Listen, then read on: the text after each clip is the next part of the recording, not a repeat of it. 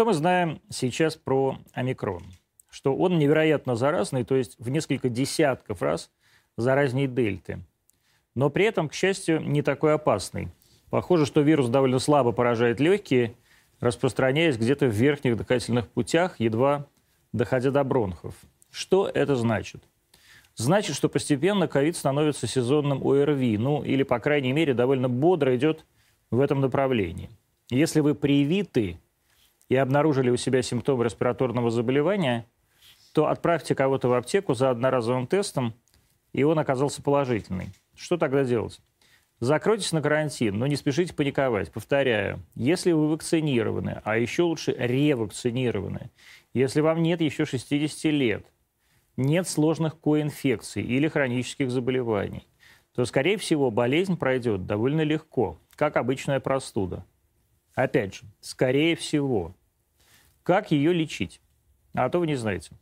Промывайте регулярно верхние дыхательные пути, нос и горло спреем с морской водой. При легком повышении температуры не бойтесь ее температуры, это не ужасно.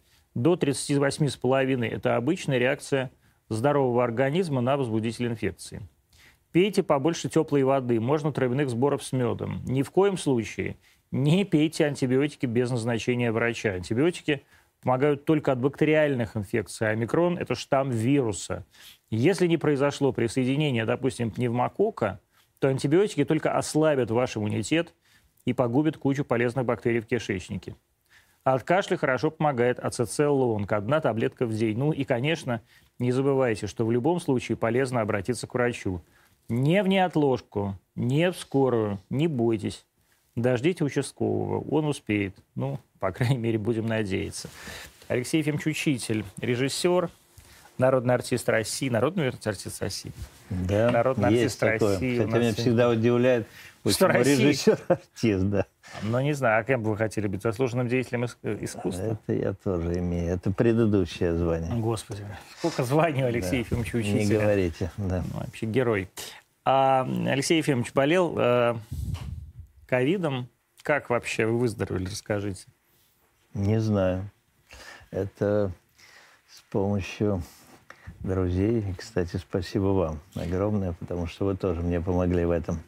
Но э, э, болел я жутко. Ну, то есть как это было тяжело? Вот рассказать. Я знаю просто. Я... Ну, да. Ну, вы знаете, начиналось все с, как раз вот, как вы сейчас рассказывали, с э, такой простуды, температуры. Э, к тому времени я был, сделал одну прививку. У вас была одна, а, одна доза ковивака. Да, ковивака, совершенно точно. И потом я почувствовал такое недомогание, э, посоветовался со своим врачом, он сказал, наверное, за неделю все пройдет, учитывая эту прививку. Ну а потом, как они называют, наступил Цитокиновый шторм. шторм, да.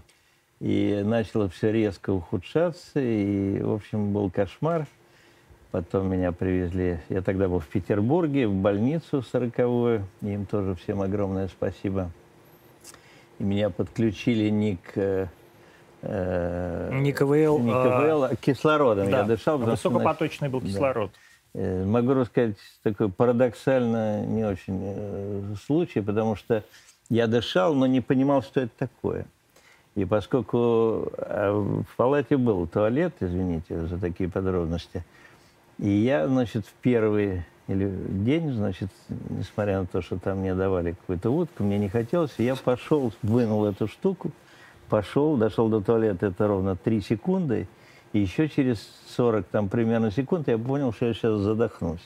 Я еле дополз обратно, воткнул эту штуку. Вот примерно это так. Было. Ну, просто повезло, и действительно спасибо 40-й больнице. Она в Зеленогорске находится, да? Э, Сестрорецке. Сестрорецке. Э, что не было... Э, господи, я уже интубирование. А это был действительно высокопоточный кислород. Я даже помню дозу. Это количество литров в минуту. 80 литров. Это был самый высокий поток. Был да, да, тогда. Да, да. 90% поражения легких. Ну, мне сказали 75. 75? Да. Ну, там было, значит, от, э, в разных... Ну, там точно не определить. Они, так сказали, 70, 80, а потом было объявлено 75. Может, и больше, я не знаю. Может, они меня успокаивали. Могу еще раз сказать. Давайте, это, давайте. Это Эм, э, на второй или третий день, когда мне было очень плохо, очень просто. И м- пришла делегация во главе с главврачом вечером, и они сказали, что мы сделали все, что могли. Да ладно. Да, э, наступает тяжелая ночь, и, наверное, следующая, решающая. Все зависит от вас. И вышли. Я остался, значит, э, с этим кислородом и с, э, со своими мыслями. Но, видно, действительно, сила воли важна в этом деле, я вам так честно скажу. Не только лекарства, не только отношения людей, безусловно, это тоже очень важно. А что-то еще третье. И э, еще на следующий день пришла женщина в шлеме, в скафандре, которую я не знал, кто такая, э, но она представилась как главный фармацевт в больнице и сказала, у меня есть вот некий какой-то коктейль, она, по-моему, uh-huh. слово сказала. И двое суток мне каждые 10 секунд капала некая капля. И после этого мне стало... Э, я почувствовал, что началось. Ну, Актембра, наверное, это была? Ну, я думаю, да. Не знаю. Что? Нет, мне до этого делали каких-то два укола. Угу. Нет, укол это укол, да, да понятно. Вот, но э, очень много я э, посмотрел, повидал, несмотря на одиночную палату, и как все это происходило. Так что опыт у меня интересный. Сколько в итоге вы там пролежали? Я не помню. Э, где-то три, три недели. Три недели, да? И потом я еще был в реабилитации, там же, кстати, в Сестрорецке замечательно построена, не при больнице, а отдельно новая реабилитация, такой диагностический реабилитационный центр, где я провел тоже больше месяца. Но а, мне как-то повезло. Мне попался инструктор физкультуры, который э, в каком-то широком смысле очень интересный человек. И мы почти каждый день занимались. Я плавал каждый день. Но выглядите вы сейчас лучше, чем до болезни. Тут я ну, знаете, все, а, чувствуете, все а чувствуете вы себя как? Нет, чувствую я себя очень, нормально, очень да? нормально. Ну, бывают какие-то моменты. Там, я не знаю, я люблю играть в большой теннис. Э, не так часто это делаю. Но чуть тяжелее, чем раньше. Чуть тяжелее. Господи, ну чуть тяжелее тоже. Я вот сегодня пришел в спортзал, попытался отжать э, что-то от грузи и понял, что я вот сейчас прямо умру в этом самом спортзале. И... Да. Нет, но я больше всего боялся вот за это устройство. Сходит с ума, да. Э, вот, не только сходит, а что, что я буду помнить на выходе? Ну, пока помню. А там вот, я не знаю, с памятью нет нарушений, по-моему, а действительно есть психические отклонения. Но действительно постковид и все, что связано с реабилитацией после ковида, это очень важный вопрос. Очень. Это я на себе почувствовал. Э, и, кстати, на примере вот Андрея Звягинцева. А как он себя чувствует, кстати? Э, ну, сейчас я после Нового года еще не созванивался, но его супругой в основном. Эм, но нет, у него вот из-за того, что не было четкой реабилитации, последствия не очень хорошие. Ну, там даже, если я правильно помню, была пересадка легкого, да? Нет. Нет? Ему должны были делать... Извините, я не могу да, я понимаю, отвечать да. за все это, но операция на легком, угу. а, и когда его повезли в Германию для операции, оторвался тромб в плече и его вели в кому. Ну, в общем, там много чего. Тяжелое, да. Здоровье Андрею, конечно. Да, это правда. Потому что... Э, нет, ну вообще эта ситуация ведь не только борьбы за жизнь и болезни. Это, я так теперь понимаю, что это нечто другое. Чего? Не знаю. Что-то... Я не то, что находился в какой-то прострации или там без сознания, я все время был в сознании, но какой-то удивительный опыт это дает. дает. Но И... это опыт конкретно ковида или это просто опыт умирания? Я не чувствовал, что я умираю. Нет? Нет. Они мне хоть это сказали, но я все равно дышал, я мог даже приподниматься. Да нет, мы с вами разговаривали спустя на, на следующий да, день после да, Нет, я не чувствовал этого. Хотя, наверное, был на грани. И вообще то, что мне рассказывали все близкие к этому люди, я имею в виду к медицине, было, конечно, пограничное такое, как минимум, состояние. Но тем не менее, это какое-то что-то происходящее в мозге или это психологическое какое-то состояние? Ну, Нет, значит, на самом деле одно и это, то же. ну как, всегда мы же так мчимся вперед, а тут, э, ну, условно говоря, ты начинаешь думать, э, я не знаю, вот я подумал, я же не имею никакого ни завещания, вообще даже не думал об этом. А вдруг это придется. А что у вас нет завещания? Нет. Ну, мне особо, честно, не потому что я хочу скромничать, особо нечего завещать, но тем не менее, тем не менее, э, вот этого нету, что... Даже у меня есть завещание. Да? Да. Но я воспользуюсь. Наверное, надо, действительно. Надо, надо, конечно, без завещания. На все, всякий, все. На всякий случай. Да. Давайте отбивку.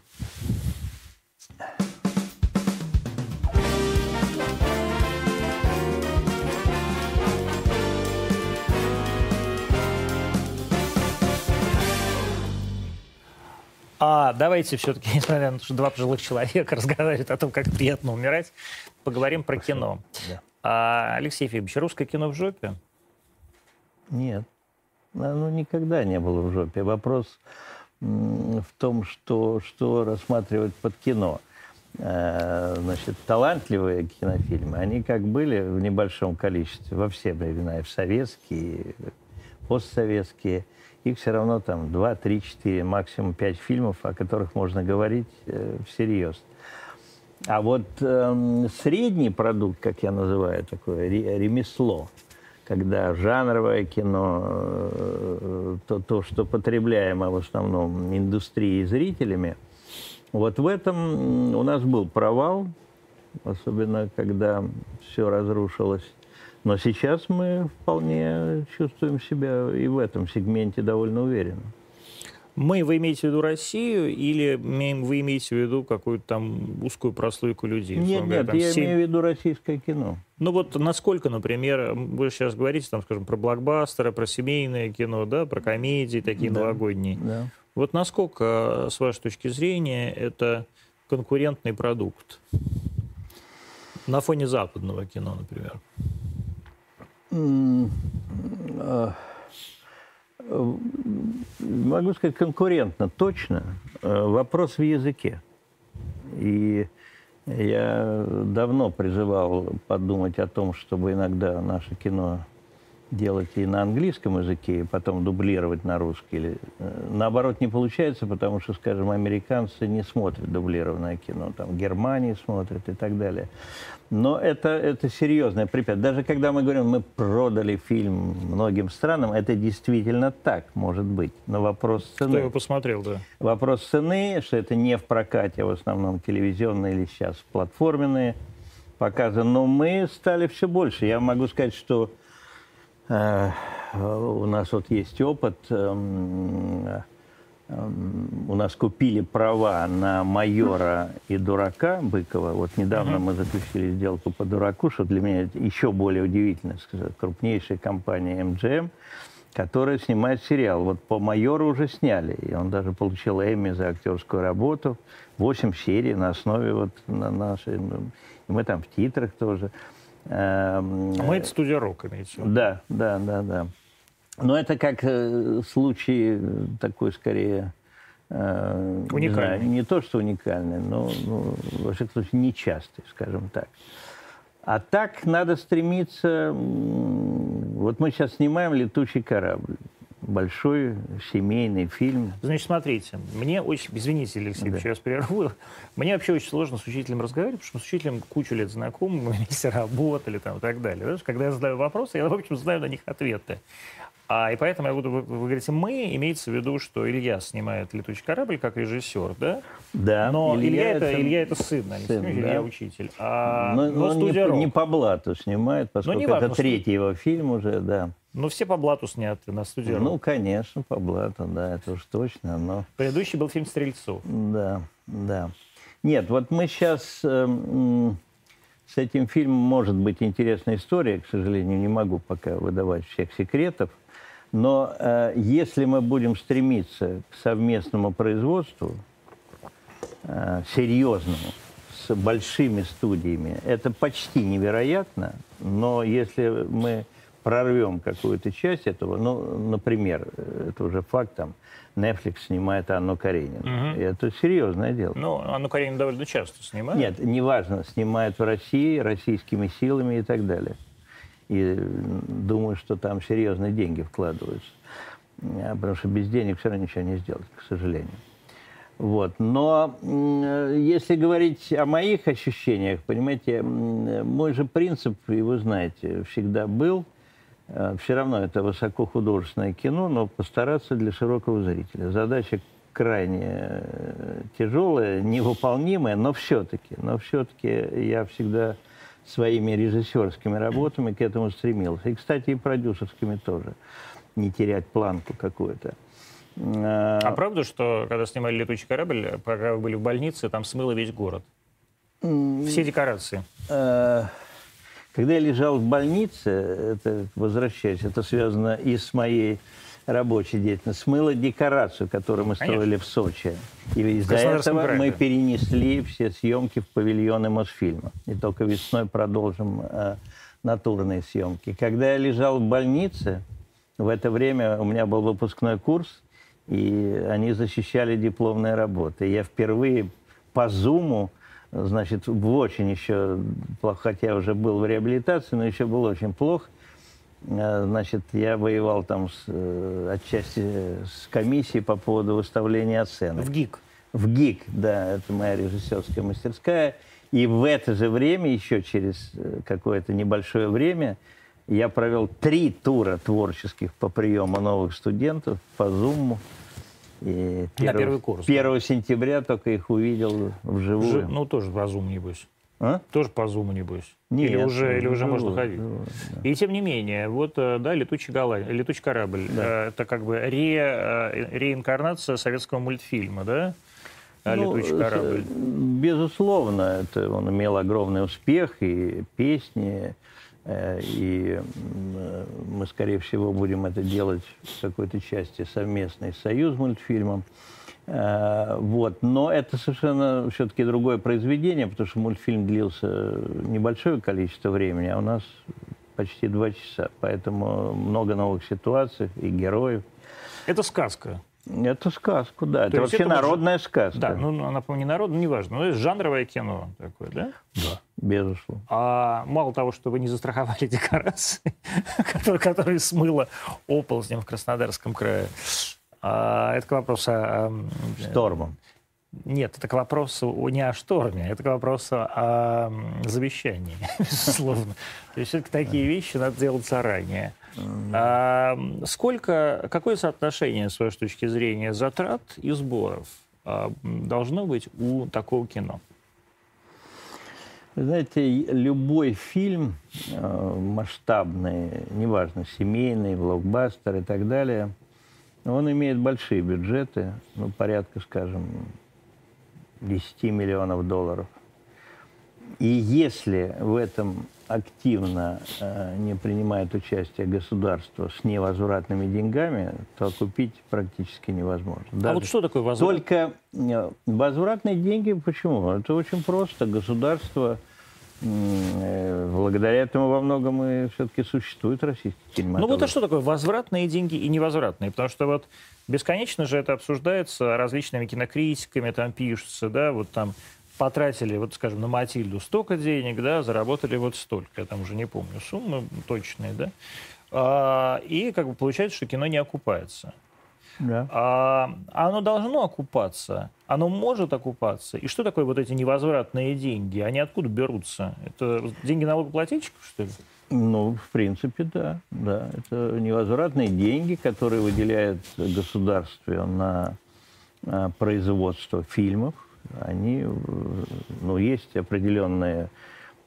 Сначала подается сценарий, его отбирают или нет, потом проходит питчинг, потом еще комиссия. Питчинг это чего такое? Питчинг проекта уже. Это что значит? Это означает, что и продюсеры, и режиссеры, и актеры представляют проект. К кому? К комиссии.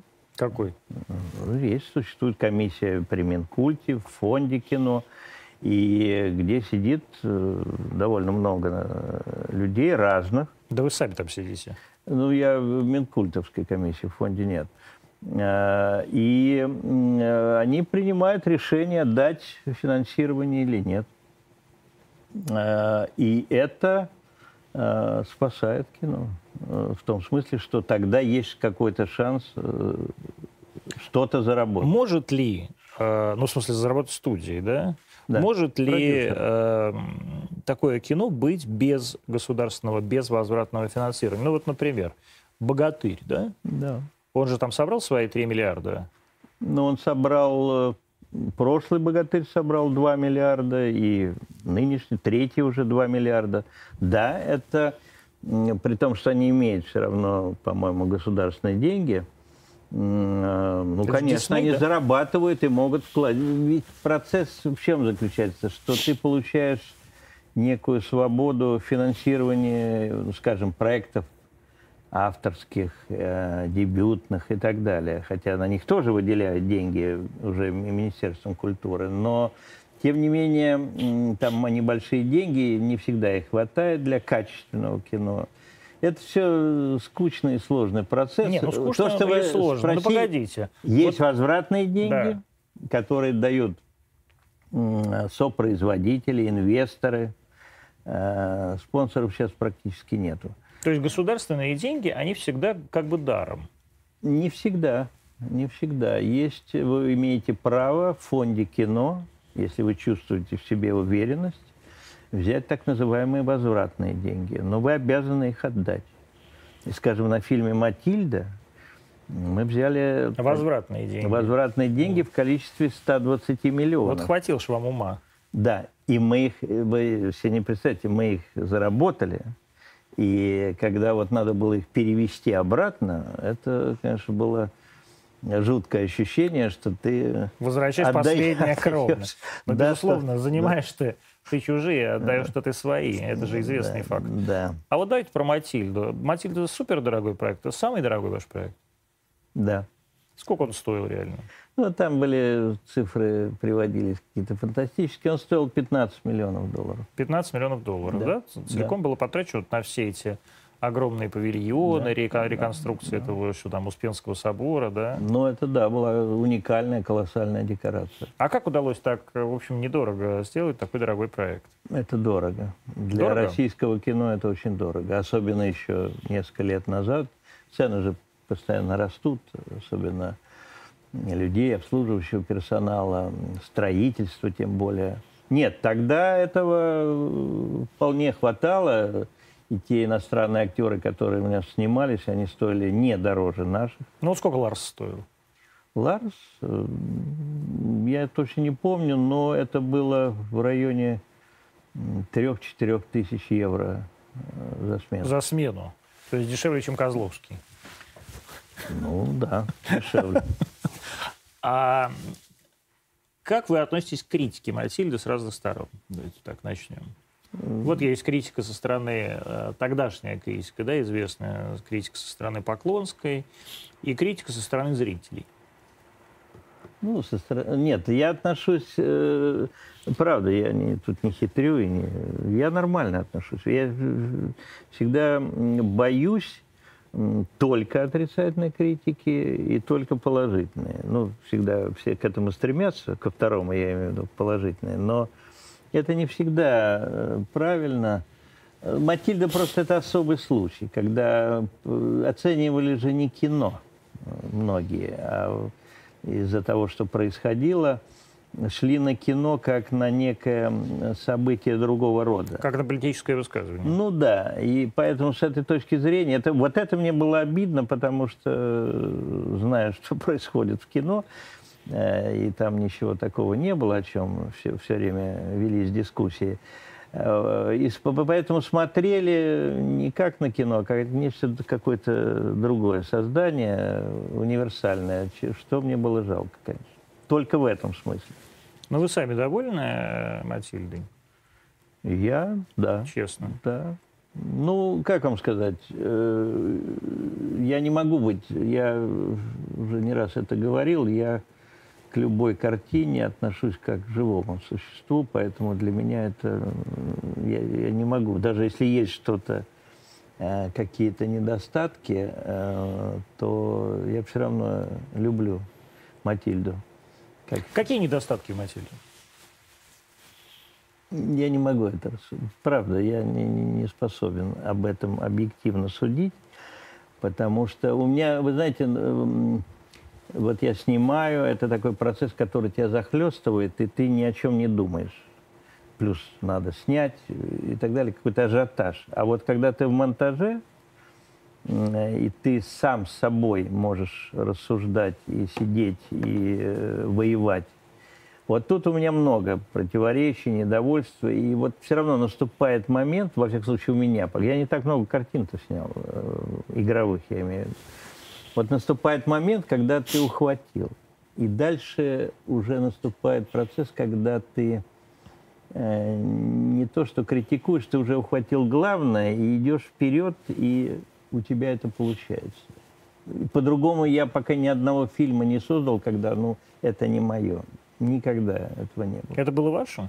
Да. Почему? Что в этой истории для вас было такого, что оно стало вашим? А, вы знаете, страшно в этом признаваться, но я не умею снимать кино, э, если я не там. Э, ну, то есть это такое как бы звучит наивно, но я должен быть или одним из персонажей. Вот я в эту шкуру вхожу, мне это что-то близко по-человечески. Мне не важно, это великий писатель, будущий император или прочее, или что-то Как еще. писал Бладшелчи, поручиком в отставке сам себя воображал. Да, абсолютно точно. И поэтому я э, в этом случае не занимаюсь только ремеслом, которое, безусловно, должно быть, а что-то другое присутствует. Если этого нету, мне кажется, ничего не получится. Вы кем себя представляли в Матильде? Не, не скажу. Ну, Это не Матильды. обязательно главный герой. Не обязательно, да.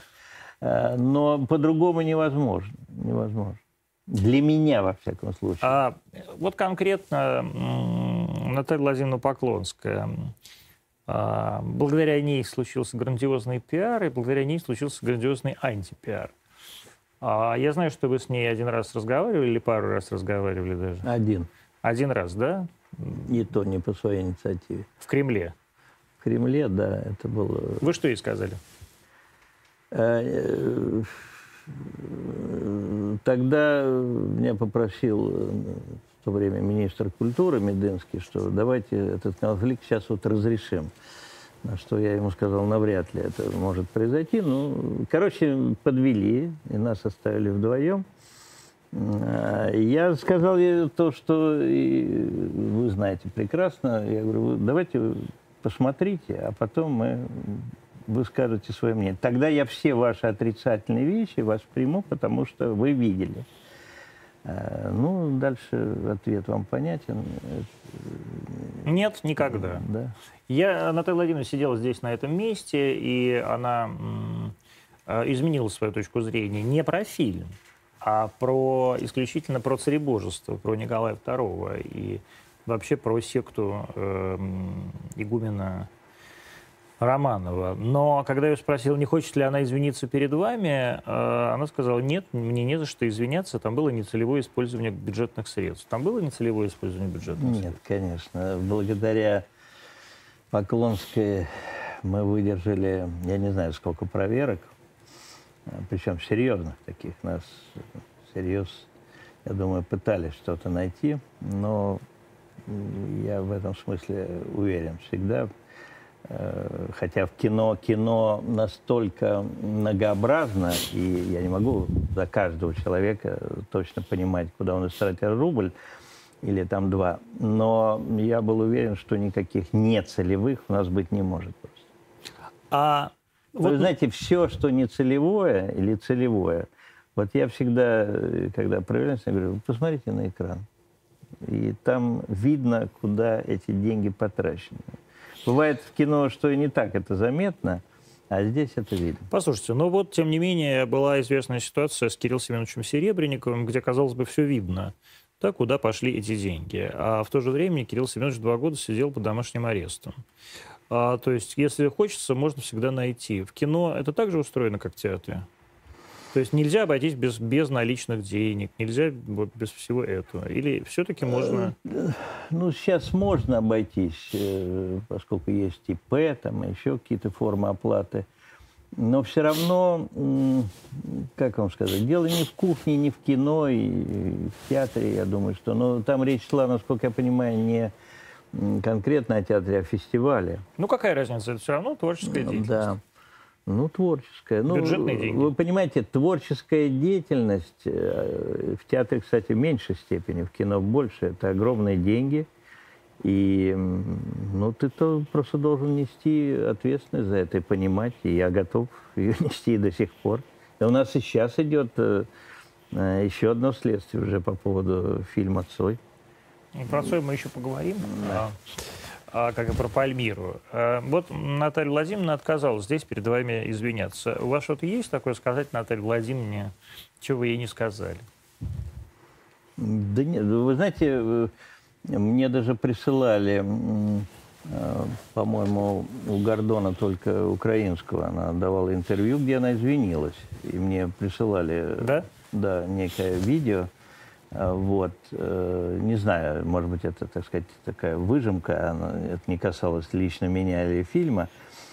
Э, я думаю, что мне нечего пожелать, потому что, потому что э, есть, не знаю, не то что очевидное правило. Еще раз говорю, я всю критику ее готов воспринимать. Это нормально, если бы она высказалась, но посмотрел. Других у меня нет аргументов. Э, поэтому я вот единственный вопрос, который всегда хочу задать, она все-таки посмотрела или нет? Мне нет. Так... А мне думаю, что да. Думаете, да? Ну, уверен. Тайна где-то?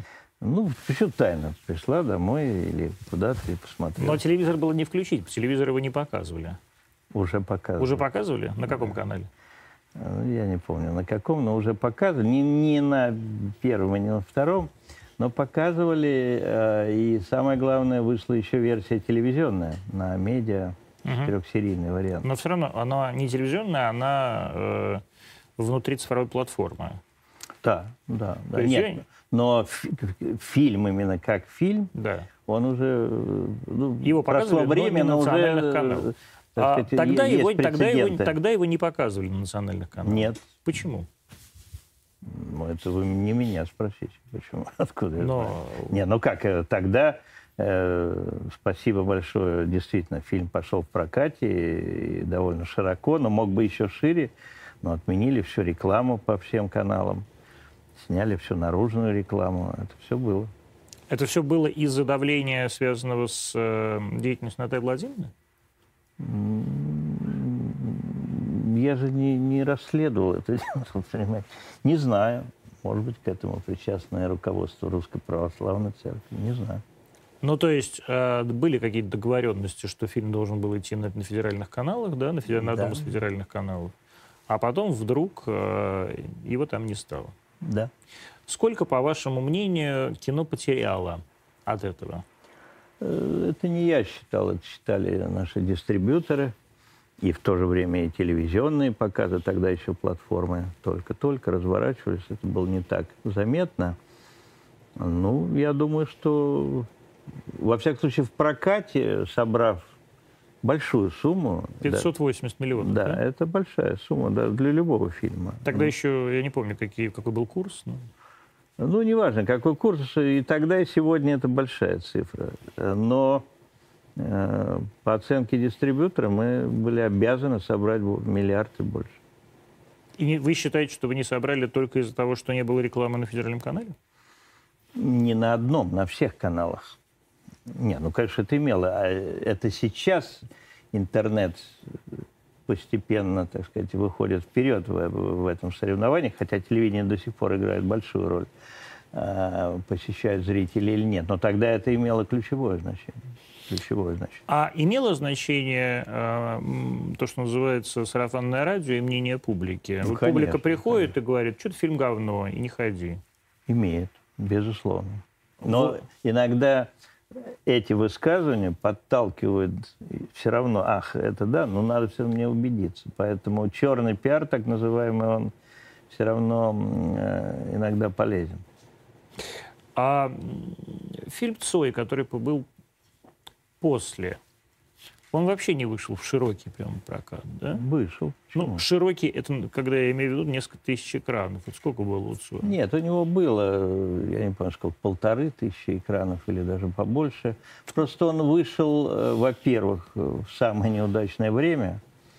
Это, по-моему, был октябрь месяц. Э, или сентябрь. Позапрошлого да. года. Нет, нет, октябрь. Позапрошлого уже, да? Да. 12 ноября. Да. 12 ноября 2020 года, говорят. Да? Да. Ну, видите, я октябрь, ноябрь. Это было самое неудачное время, но тогда действительно мы все договорились, э, что российское кино, которое было сделано в том году, будет выходить. Э, была некоторая компенсация за это, государство, опять же, но вышло. Это первое, что сыграло. А второе, вы понимаете, любое кино должно быть э, все равно э, иметь широкую рекламу. Э, и, опять, тут, если Матильда нас остановили другим путем, то здесь финансовым. Я просто не имел таких финансовых возможностей, чтобы покупать широко рекламу на всех каналах, чтобы она была там. А вы могли ее покупать? Э, в каком смысле мог? Но в прямом смысле. То есть вам бы ее продали? На Цоя? Да. Да. Да? Я думаю, что... То есть э, я просто знаю, что там были сложности, например, с семьей самого Цоя, когда... Так нет, я не скрываю. Вы расскажите про них.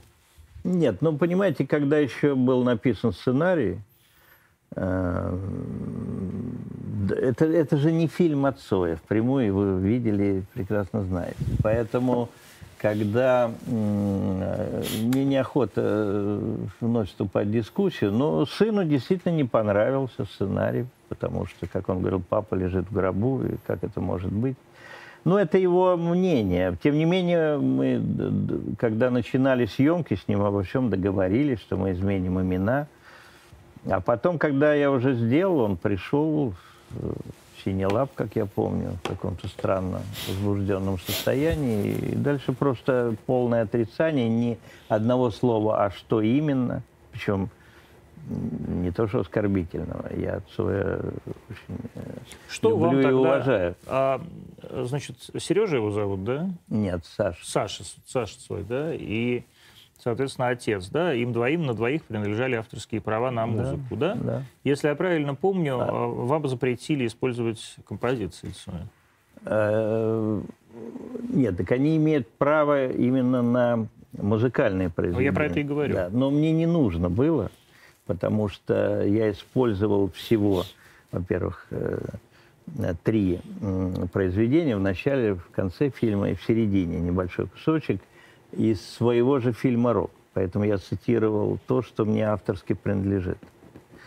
А претензии в них другие, помимо... Э, то есть уже об этом речь не идет, как правило.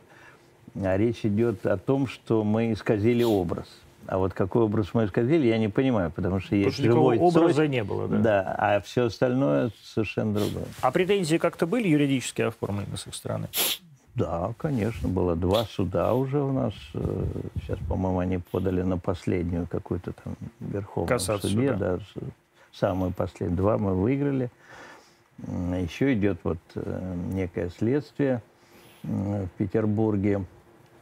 Тоже там э, прописано нецелевое использование, и я якобы подделал какую-то подпись, ну, полный бред.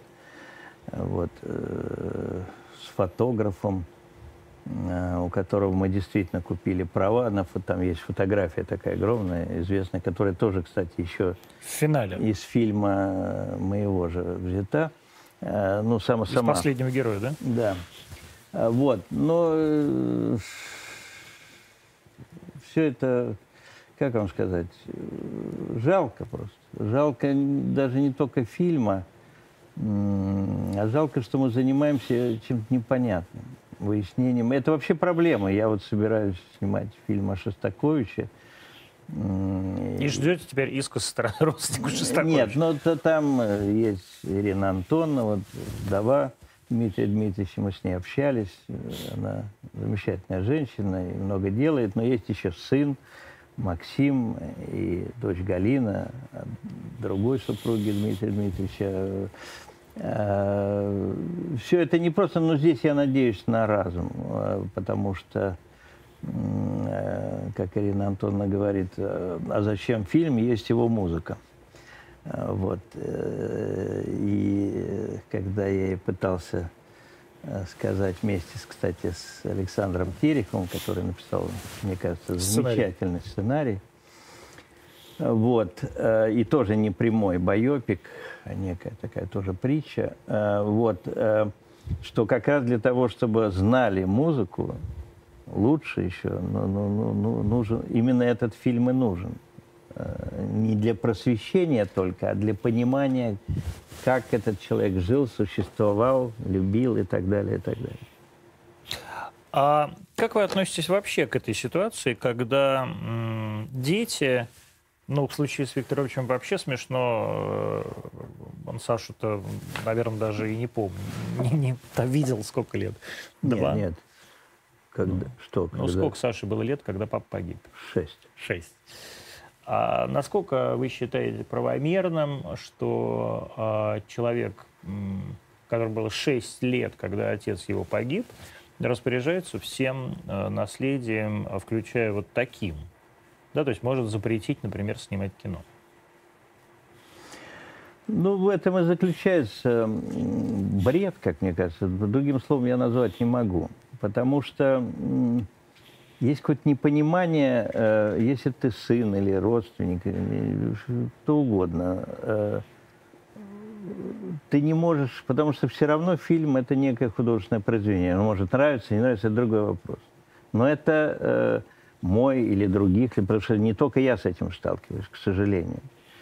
Поэтому запретить, а тем более э, Александр написал письмо Путину. Э, да? Это, а? Нет. Серьезно, написал да? письмо с требованием запретить. И там было... Он действовал по, как Поклонская.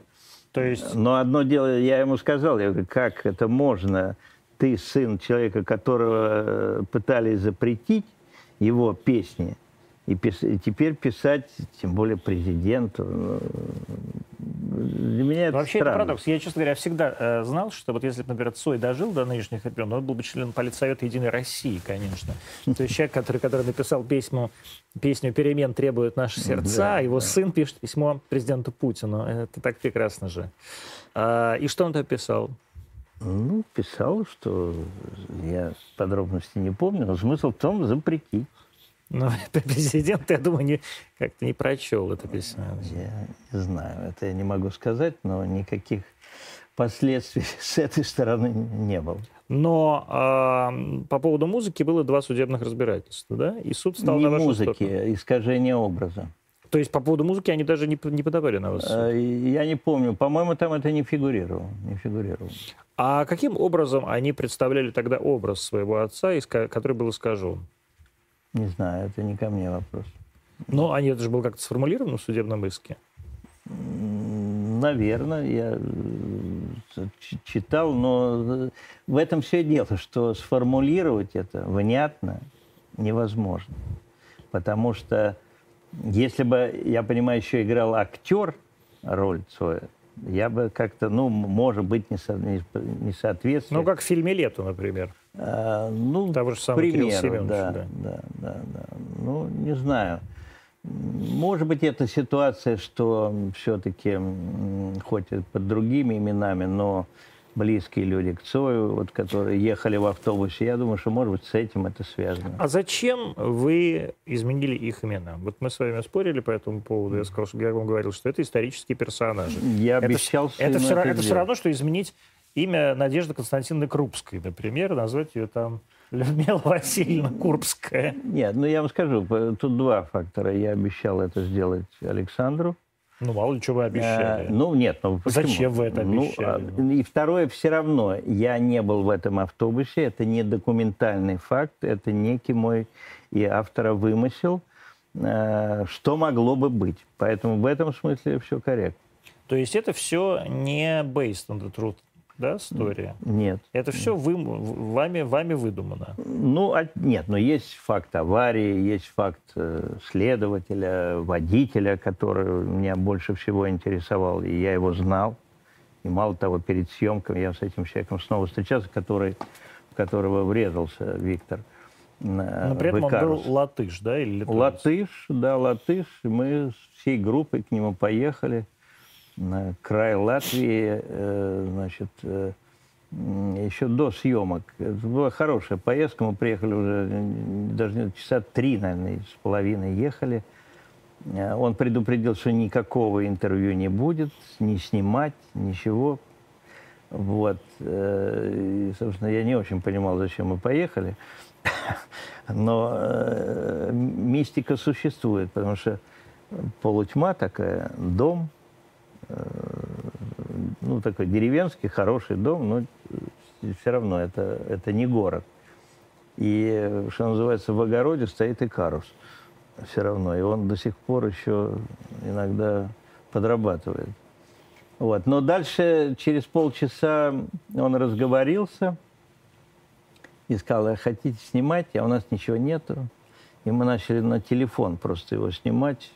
Кончался, передавали следующий замечательный оператор Юрий Викторович Клименко, значит, даже этим телефоном снимал. Зачем, я тоже не, не очень понимаю, но было интересно, потому что он рассказывал не про аварию, а про свою жизнь. Про то, как он служил, по-моему, э, в Североморске на подводной лодке, как до сих пор они встречаются. Там, вот, вот такой Подводники. Был. Да, да, да. Считаете ли вы корректным а, снимать выдумку про еще живых а, реальных персонажей? Ну, во-первых, если это человек жив, слава богу, то надо то с ним договариваться. Нет, ну надо тогда с ним действительно no. вести какой-то диалог. Я не очень себе это представляю. Но вы сняли выдумку про живых реальных персонажей. Нет. Э, те, кто ехал в автобусе, эм, там присутствует как бы сын героя, то есть как бы вот Саша и есть, а так всех остальных не существует. А, да, и водитель еще жив, а все остальные нет. Их нет. Ну, Саша-то есть? Саша есть. Ну? Но он эм, присутствует э, как э, маленький человек, которому 5-6 лет. То есть он как бы не очень человек? Нет, он человек, но... Э, э, ну, вы хороший вопрос задаете. Но я поступал честно, я показал ему сценарий. И он оказался им недоволен. Он оказался недоволен, но он не сказал не снимать. Ну, а если бы он вам сказал не снимайте, вы что, не снимали бы? Э, снимал бы. Ну вот я поэтому вас и спрашиваю, насколько вы считаете вообще Объясню, выдумку про живых персонажей корректным с точки зрения искусства, в том числе и э, кинематографическому? Потому что э, эта выдумка касается нас всех. Это не выдумка на э, то, чтобы на этом поиграться. Это, ну как вам сказать, это я же снимал фильм о том, как погибает близкий человек – и что со всеми происходит, какие метаморфозы. Это всех нас касается. А я уж не говорю то, что сейчас происходит, когда мы теряем людей на каждом шагу. И это, помимо того, что страшно, с тобой происходят какие-то вещи, которые даже ты в этот момент не можешь понимать. Взаимоотношения людей, особенно если это касается там, двух женщин, которые любили этого человека, что с ними происходит. В общем, казалось бы, такие привычные э, какие-то мотивы, но в них разбираться очень непросто. Всем нам. Поэтому мне казалось, что смерть, тем более знаменитого человека, как образ, э, и что происходит с окружением, как они начинают себя вести, за что бороться. И в результате это мне хотелось сделать, что все равно все равно мы все должны, простая очень мысль, понимать друг друга, понять точнее, не понимать, а понять друг друга. Вот это, мне кажется, очень важно.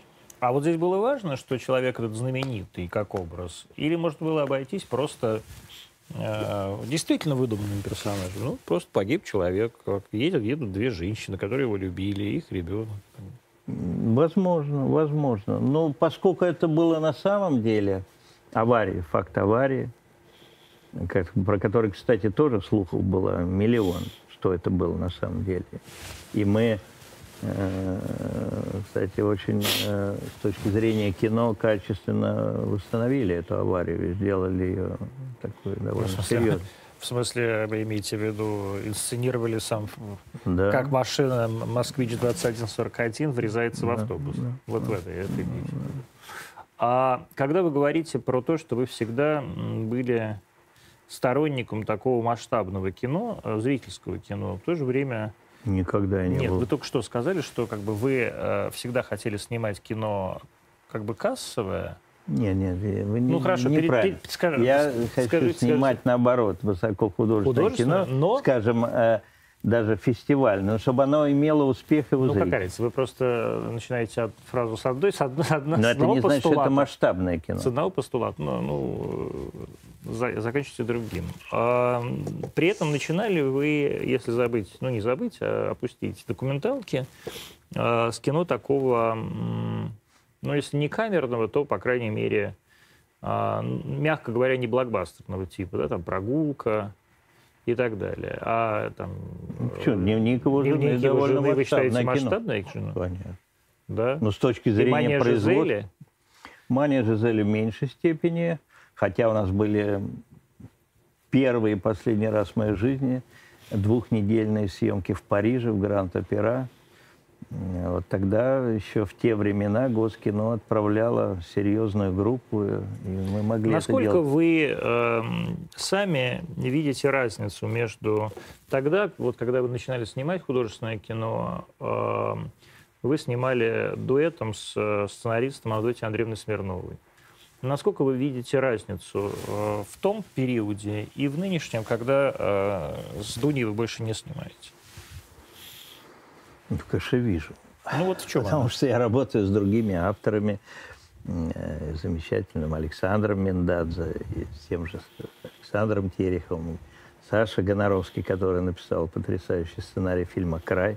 У вас Поэтому... одни Александры пошли. Да, одни Александры. Но с Дуней просто, понимаете, мы были, как вам сказать, с этими людьми я работаю. Ну, с Мендадзе в большей степени еще и дружу, надеюсь. А с Дуней мы познакомились э, я в Екатеринбурге на документальном фестивале. Ей было там тогда, не помню, 19. 18 или сколько-то лет. Я был постарше, но мы как-то настолько поняли друг другу э, и как-то заходили. Ну, это был прекрасный период, когда э, понимаете, еще же у меня был переход вот в это игровое кино, которое, повторяю, произошло случайно, но тем не менее. И во многом, видите, такой парадокс. Когда-то Дуня меня к этому подтолкнула э, на мании Жизели. Каким образом? Да, каким образом? Мы должны были снимать э, о Списивцевой, о балерине, тоже документальный фильм с Эйфманом. Там, в общем, тоже была такая интересная история, как я любил тогда в документальном кино, использовать игровые моменты. А Списивцев умирает. И я подумал, что бесполезно. А Дунин сказал, что ты расстраиваешься? Сейчас я напишу сценарий и снимем. Но я думал, что это треп, и ничем это не кончится. А вдруг это произошло. Быстро причем. Сколько она писала сценарий? Ну, она писала, не знаю, два месяца, три, может быть. Но дело в том, что мы мгновенно получили деньги в Госкино, не маленькие. Э, и снимали, и, повторяю, в Париже. Ну, уже как сказка какая-то, понимаете, как будто бы что-то действительно. Э, поэтому я не успел опомниться тогда, как оказался э, но это было интересно, да, интересно, потому что я понял, что многого не умею. Это тоже было интересно, когда ты интуитивно идешь.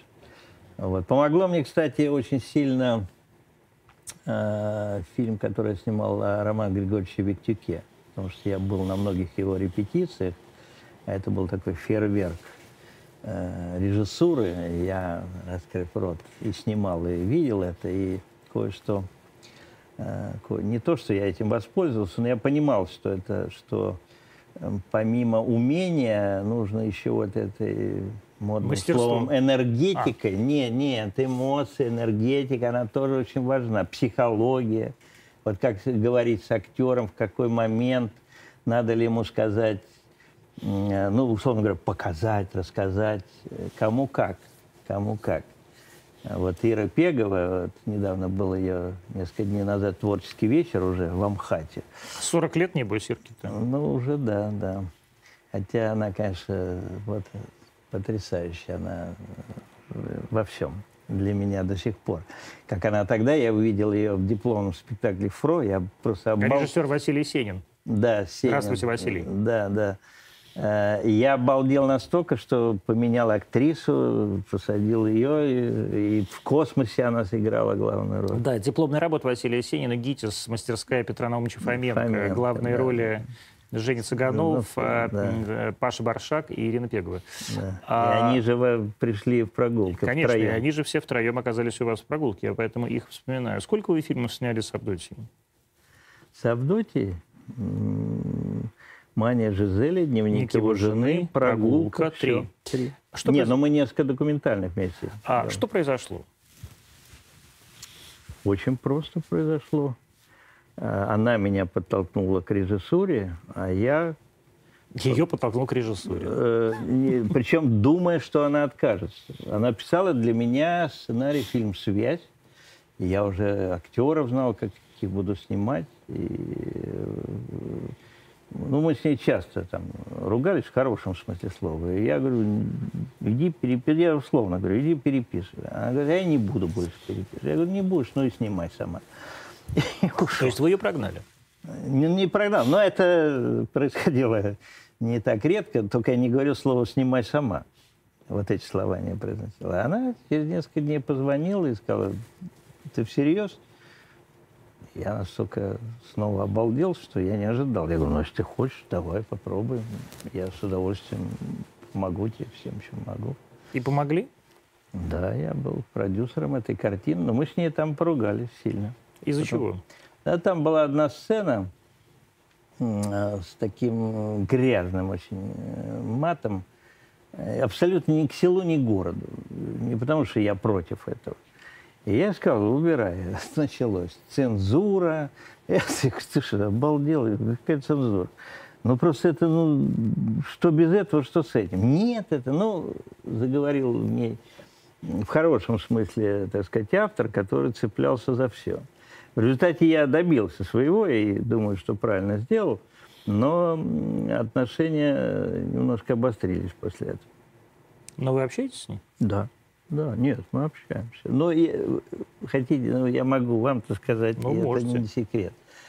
Я сказал, Дуня, э, да, режиссура, все, но я тебя предупреждаю, что ты, твоя жизнь кардинально изменится. Ты разведешься со своим тогдашним мужем. Дима, да? Э, Неважно. Э, Значит, э, ты станешь только режиссером, не будешь писать ни мне, никому сценарий. На что она кричала, да нет, это все неважно.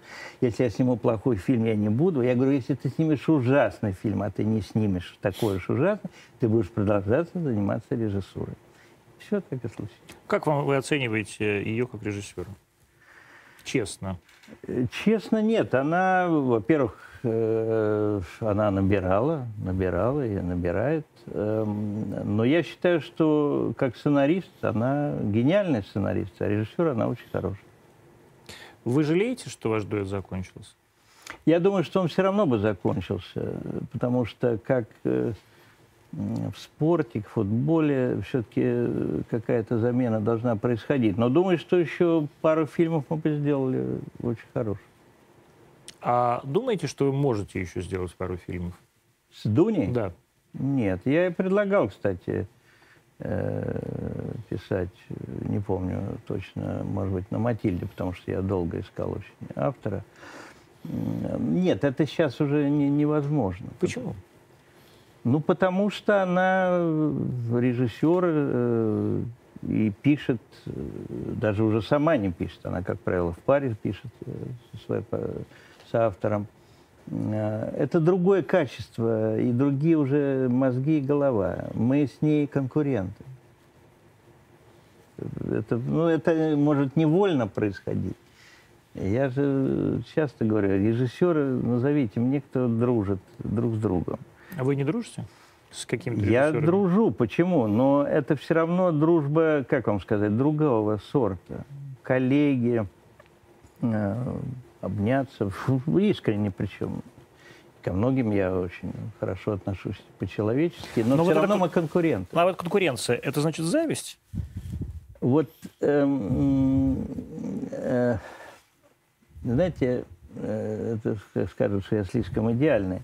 Вот я, когда вижу хороший фильм, ну, с моей точки зрения, э, я всегда радуюсь этому, правда что у Дуни, что у кого хотите, у Валеры Тодоровского, там, у Паши Лунгина, не, неважно, может что-то нравится, что-то нет, но я действительно от этого радуюсь. Или какой-то молодой режиссер. Я получаю от этого кайф, правда.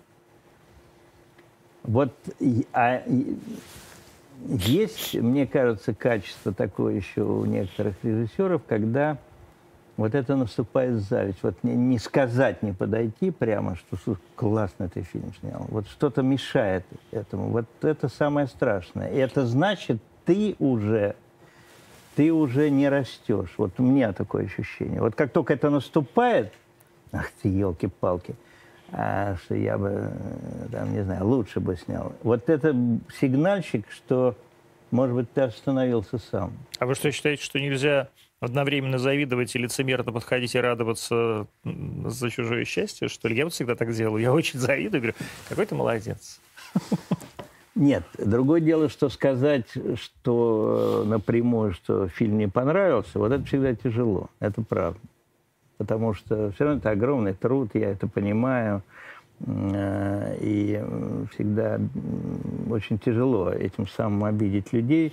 Это тяжелый всегда для меня момент. Вот если что-то не так, как мне кажется, а, вот подходить и говорить какие-то плохие слова. Вы говорили плохие слова?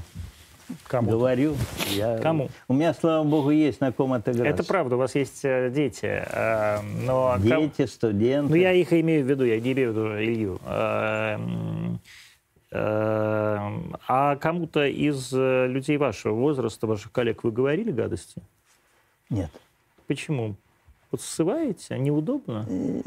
Нет, у меня есть, например, мы, я считаю, мы дружим, а Ренат Давлетьяров, вот когда он начинал режиссерскую деятельность, я ему говорил не очень хорошие слова, но он просто, понимаете, в чем, вот раньше, в советские времена, насколько я знаю, еще застал, когда был, условно говоря, худсовет, а можно было собрать несколько человек, и те говорили, будь здоров, вот так, не так, не так. Сейчас этого нет. Сейчас мы только на премьере, когда уже все готово, а вот когда ты находишься в стадии, когда еще что-то можно сделать, вот тут, да, я скажу точно любому. Скажете, да? Да. А вам говорили э, ваши коллеги вот такого же возраста и уровня, как вы, Говно ваша Матильда, Алексей Ефимович. Э, прямой нет. У меня был с дневником случай. Э, ну, не хотелось бы мне называть, но это очень... Нет, давайте говорить уже, кто. Нет, ну, он недавно скончался, к сожалению. Ну и что? Ну, значит, Соловьев. Ла... Сергей Александрович. Да, Сергей. Александрович. Да. да, и он, э, поскольку я тогда первый фильм снимал с Клименко Юрой, а он работал с Соловьевым, и он меня попросил, говорит, давай покажем. Я говорю, ну, конечно, я буду счастлив после этого. И когда мы показали, вышли, я помню, это на Мосфильме было, и вот он такими словами, ну, значит, да? вообще просто положил на, на лопатки. Юрий Викторович просто побледнел, потому что это было настолько неожиданно. Ну, можно было сказать, то не так, это. А тут просто как отрубило. Вот что это было, потому что потом мы сидели в одном ряду на Нике и, значит, претендовали на э, приз за лучший фильм, и получили мы, к моему величайшему удивлению. А у него что было? Не помню. Не помню. Нет, дело не в этом. Вот что это было? Я Правда думаю, или что, плохое настроение? Что, что, что, до сих пор я это вспоминаю, потому что я его очень люблю.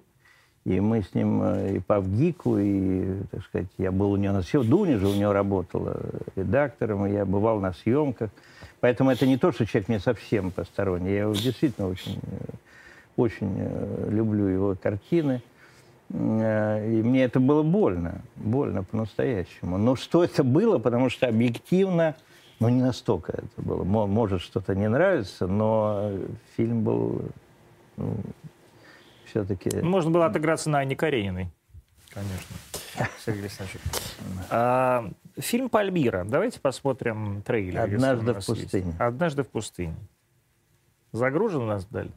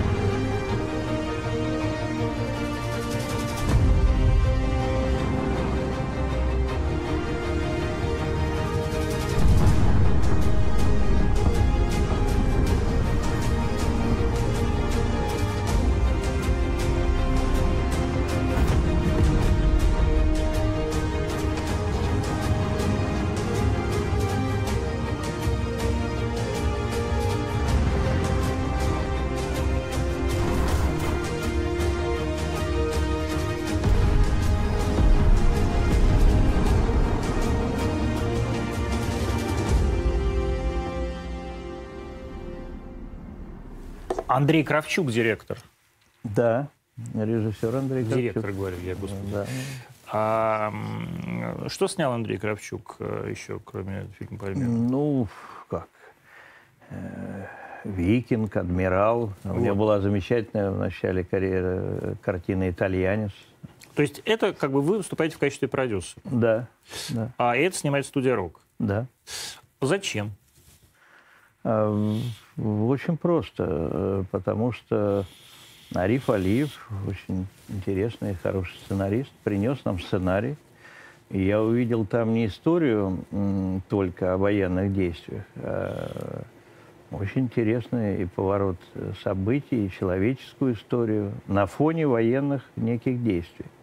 Ну, не неких действий, а на фоне э, военных действий в Сирии, в которых принимали участие российские это... военные.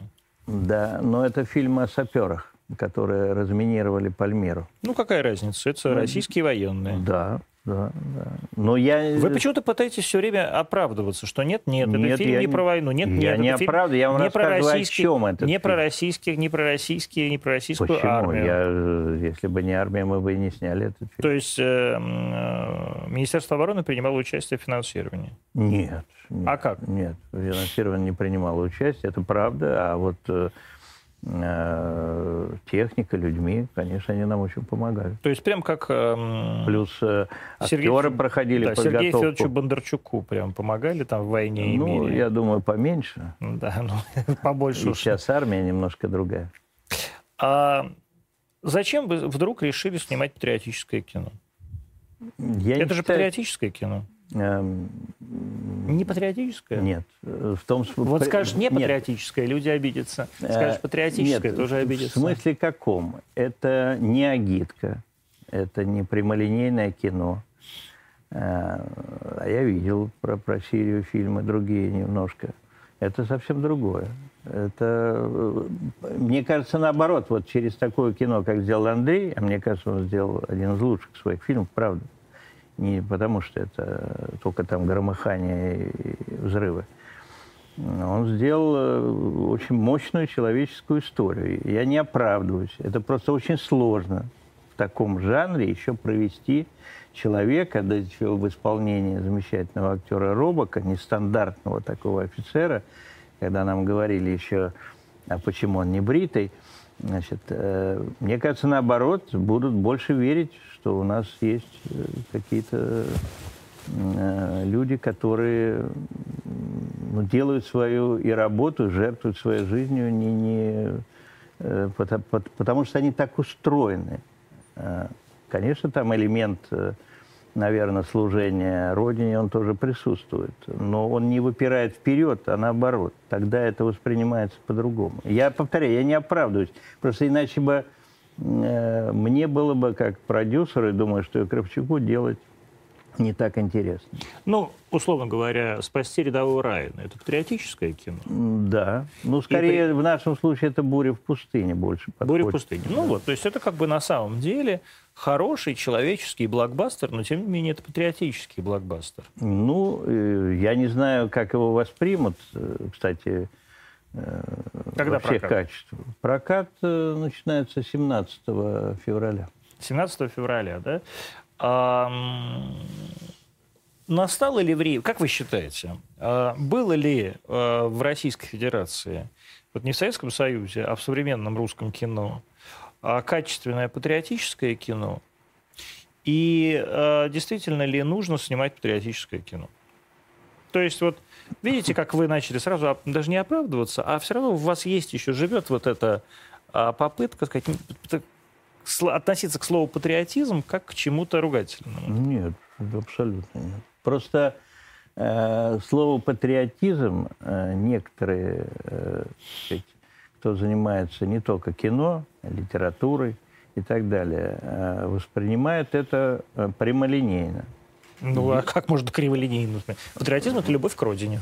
Ну, любовь к родине можно по-разному показать. Можно по-разному показать. Вот мне недавно попался сценарий, э, точнее, так сказать, скорее заявка на сценарий, вот про э, Великую Отечественную войну. Про, значит, бабу в деревне 30 лет, которая пила там и прочее, а к ней попадает такой, знаете, парафраз и кукушки, э, когда к ней при, приводят в деревню, значит, раненого немца, замотанного, и два ящика ставят. А оказывается, он кинооператор.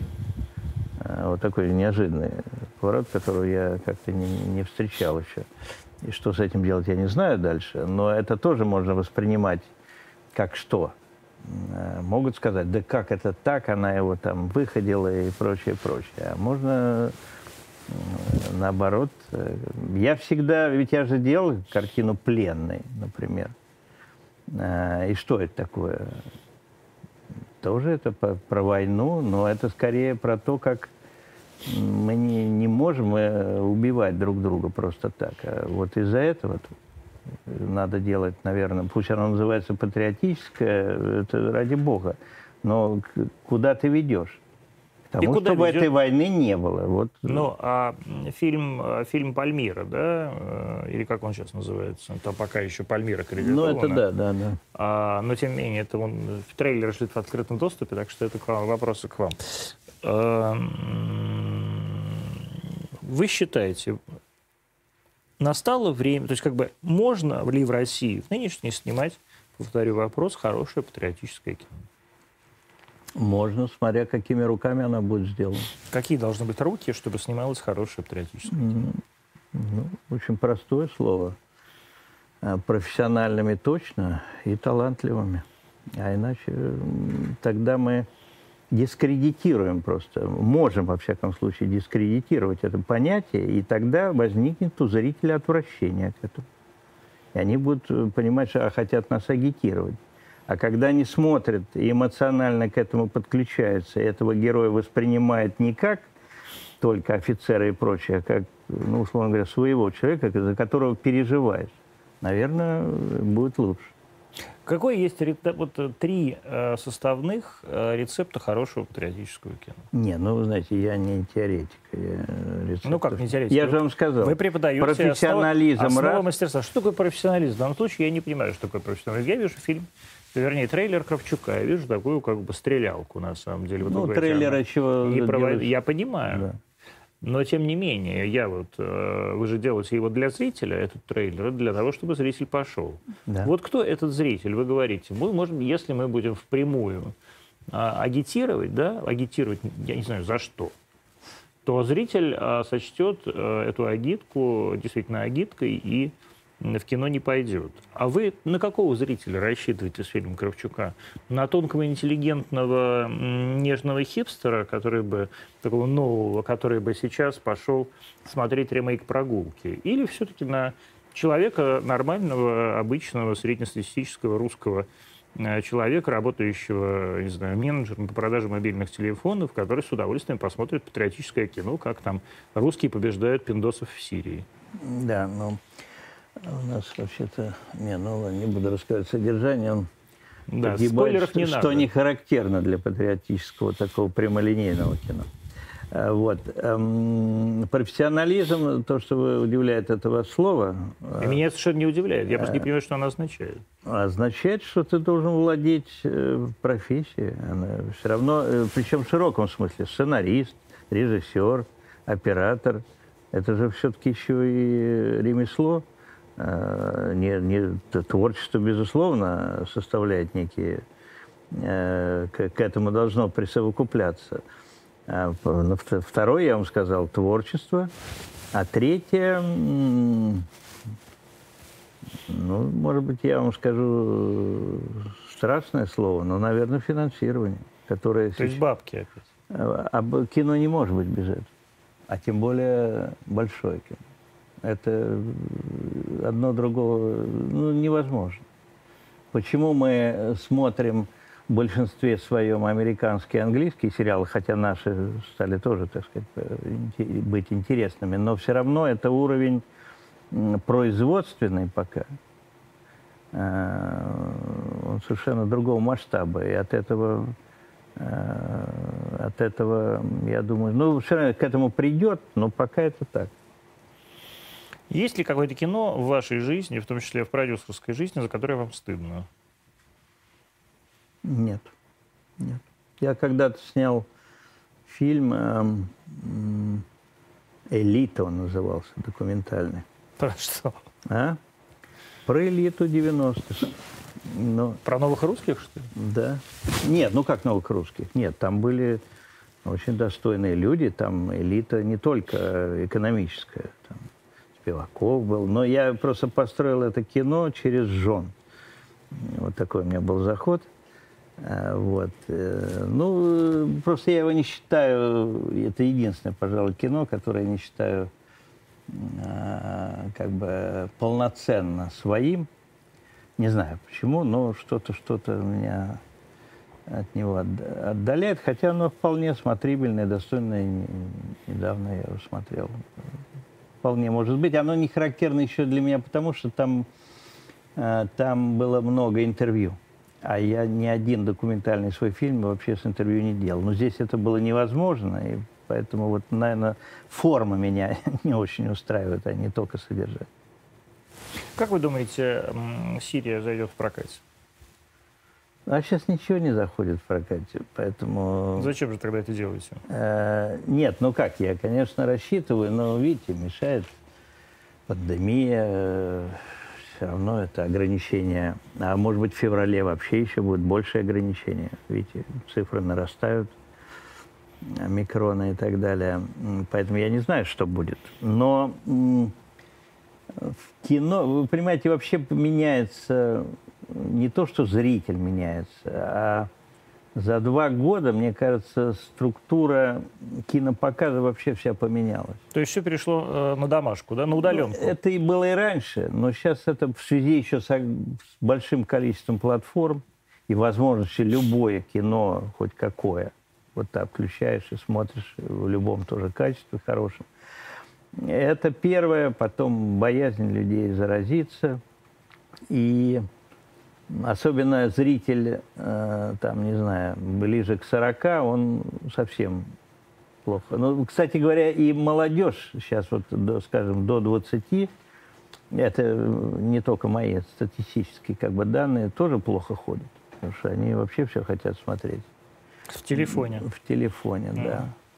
Вот это... Ридли Скотт об этом как раз говорил при провале своего довольно плохого фильма, кстати, «Последняя дуэль». Плохой вы считаете? Я, Я считаю, еще не видел, но много слышал хорошего. Я считаю, просто говно. Да? Да, Ну, вообще. и- а и я с- поэтому и, и этот фильм э, действительно абсолютно провалился в прокате. Но, с другой стороны, вряд ли сейчас что-то может собрать в прокате.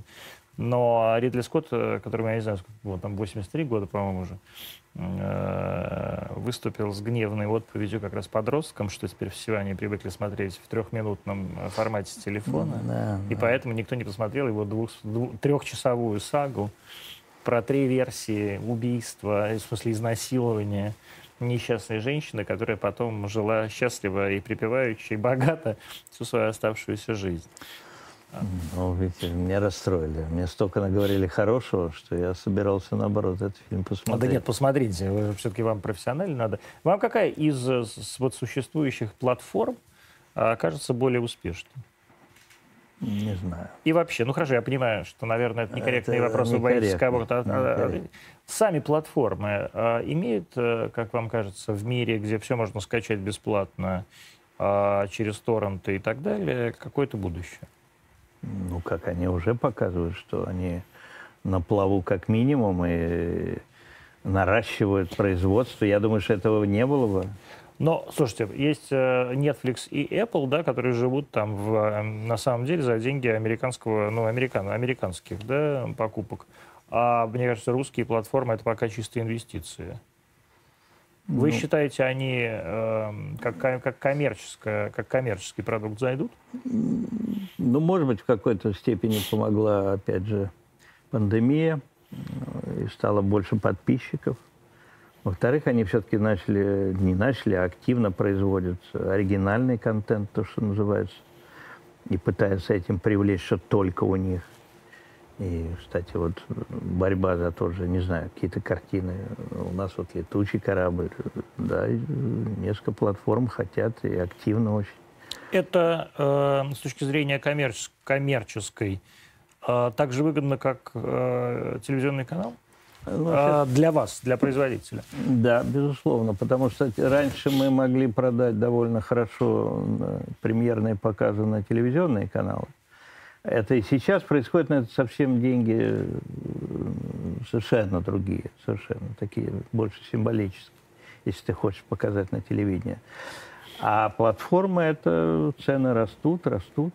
И другое дело, что в какой-то момент может быть, некоторые платформы обанкротятся, они просто не, не выдержат конкуренции. Скорее всего, так и будет, и останутся там несколько мощных, как тот же Netflix, Amazon там, и так далее. Скорее всего, это произойдет, но пока идет рост. Рост и э, съедают, извините меня, все практически. Ну, правильно, потому что инвестиции. Вам за что-то обидно э, в своей кинокарьере?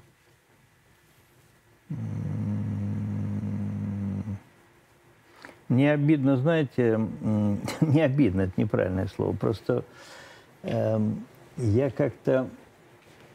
м, у меня нет, например, человека богатого, который вот мне все, что я хочу, я бы делал и снимал. А э, просто каждый раз э, для меня это какой-то процесс отчасти не то что унизительный, он стал довольно привычным, но вот это доставание денег, а особенно все-таки у меня кино это не, не, не, не откровенно коммерческое, скажем так, это, это непросто. Это непросто. И вот э, хочется делать. Ну, Вот Шостакович, я уже готов, сценарий год назад написан, а я не могу пока делать. А вы считаете, современное кино и вообще современный кинопродюсер должен рассчитывать на мецената, а не на рынок? Нет, э, понимаете, в этом и состоит беда. Если бы мы делали, и у нас было бы окупаемое кино, конечно бы инвестиции были бы, ну, ты просто берешь кредит или еще что-то, и потом э, благодаря прокату, продаже на платформу отдаешь их. А сейчас эм, пока еще только отдельные случаи позволяют это сделать. А так это, как правило, идет минус. Сколько стоит Шостакович? Дорого. Ну, сколько? Ну, там много стран и так далее. Нет, ну плюс это 30-е, 40-е Сколько годы. стоит денег Шостакович? 10 миллионов. Ну, это по сравнению с Матильдой ничего буквально. Ну, все зависит от кого, кто будет играть в этой картине. Дайте, пожалуйста, Алексею Ефимовичу 10 миллионов. Э, у вас же есть, друзья мои. А Алексей Учитель был сегодня э, в Антониумах, понедельник, 21.25, 24. Завтра встретимся снова на РТД в прямом эфире на всех наших платформах э, в 8.00. До встречи.